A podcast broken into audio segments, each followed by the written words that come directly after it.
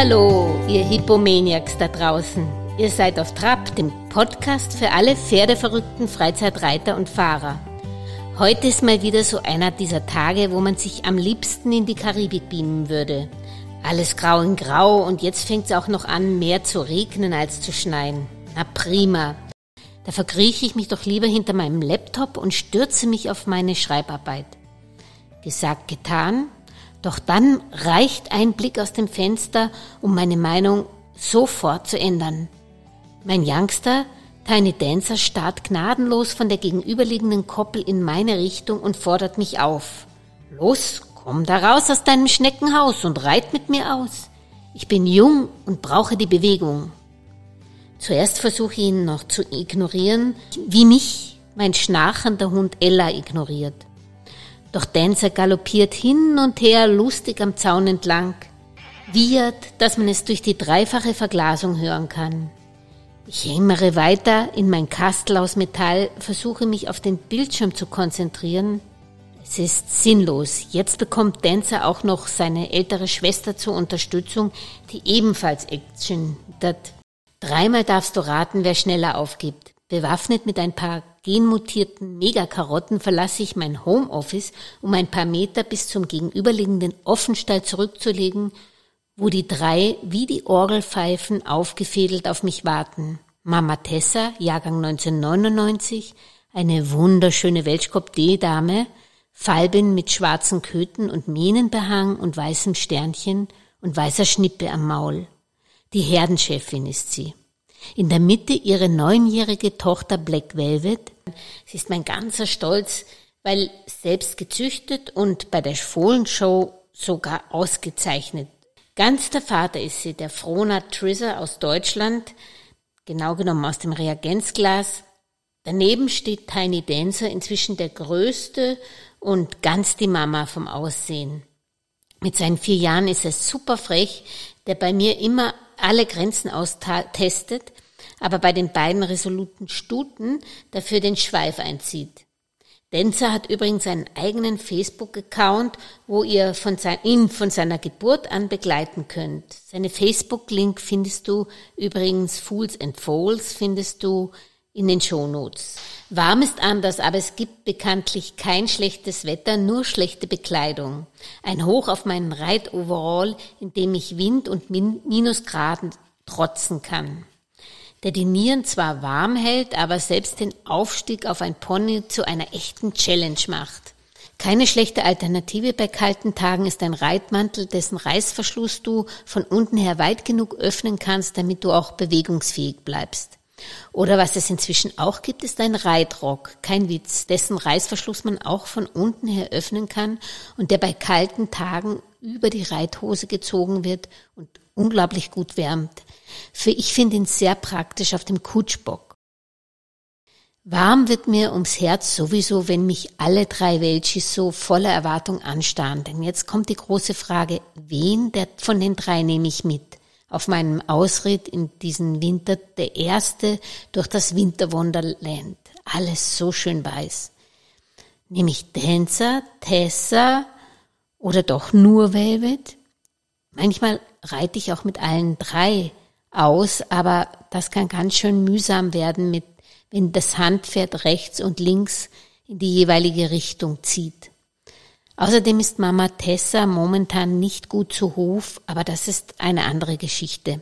Ich lasse also Tessa mit einer extra Ration Heu in der ausbruchssicheren Notfallsbox des Offenstalls zurück und entscheide mich für Velvet als Reit und Dancer als Handwerk bzw. Freiläufer. Wie das geht, dazu auch in einer späteren Folge. Wenn ich mit acht Hufen ausreiten gehe, muss ich natürlich auch vor und nach dem Ritt acht Hufe auskratzen. Gerade weil meine Pferde nicht beschlagen sind, muss ich besonders vorsichtig sein.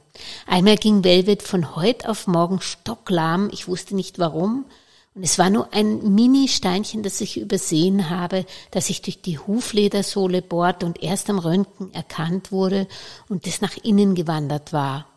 Doch das ist auch eine gesonderte Geschichte. Wichtig in diesen grauen Wintertagen ist natürlich, dass man sich sichtbar macht. Denzer als Handpferd und Freigänger bekommt ein Halfter mit eingebauten Reflektoren angelegt. Dazu ein reflektierender Strick und Leuchtgamaschen, die blinken.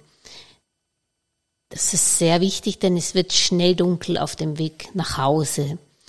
Also achte bei diesen vielen blinkenden Angeboten, die es so in den Reitmärkten gibt, der Umwelt zuliebe, dass man die, die Leuchtgamaschen, Stiefel und sonstigen Lampen auch aufladen kann, wieder aufladen kann.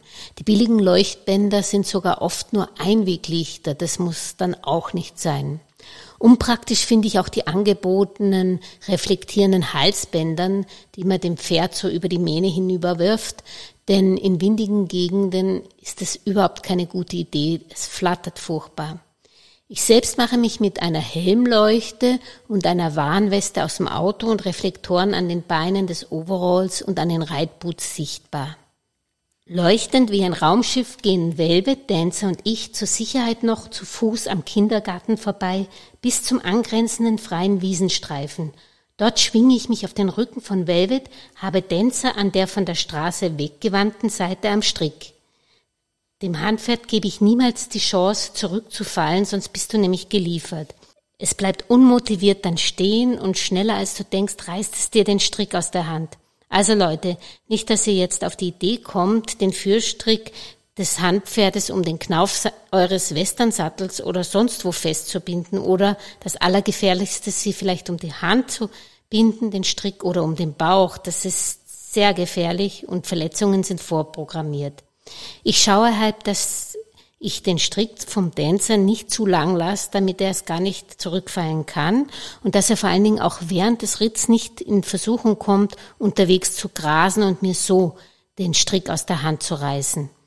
Ich schaue auch immer, dass sein Kopf in meiner Schulterhöhe bleibt, mit aufgestellter Gerte in seiner Halshöhe, die ich jederzeit kippen kann, sobald er Blödsinn macht, etwa seiner Schwester Velvet in die Schulter zwickt, um seinen Grant auszulassen, dass er am Strick gehen muss, was er überhaupt hasst.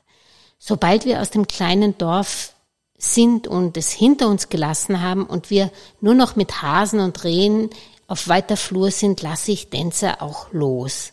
Da das Machfeld nicht zu den bewaldetsten und hügeligsten Gegenden Österreichs zählt, kann man ohnehin schon von weitem sehen, wenn sich ein Traktor nähert oder ein fleißiger Hundebesitzer oder Spaziergänger sich so weit in die Weinviertler Wildnis vorwagt, dass er uns trifft. Denzer rennt als erstes immer am Weg voraus, dann wieder zurück. Heute macht es wie auf rohen Eiern, denn es liegt Schnee, der ihm überhaupt nicht geheuer ist. Mut fasst er erst, als ich mit Velvet vom Weg auf ein schneebedecktes Wiesenstück abbiege. Wir wirbeln viel Schnee auf. Der Tänzer, der uns unauffällig gefolgt ist, wird eingestaubt.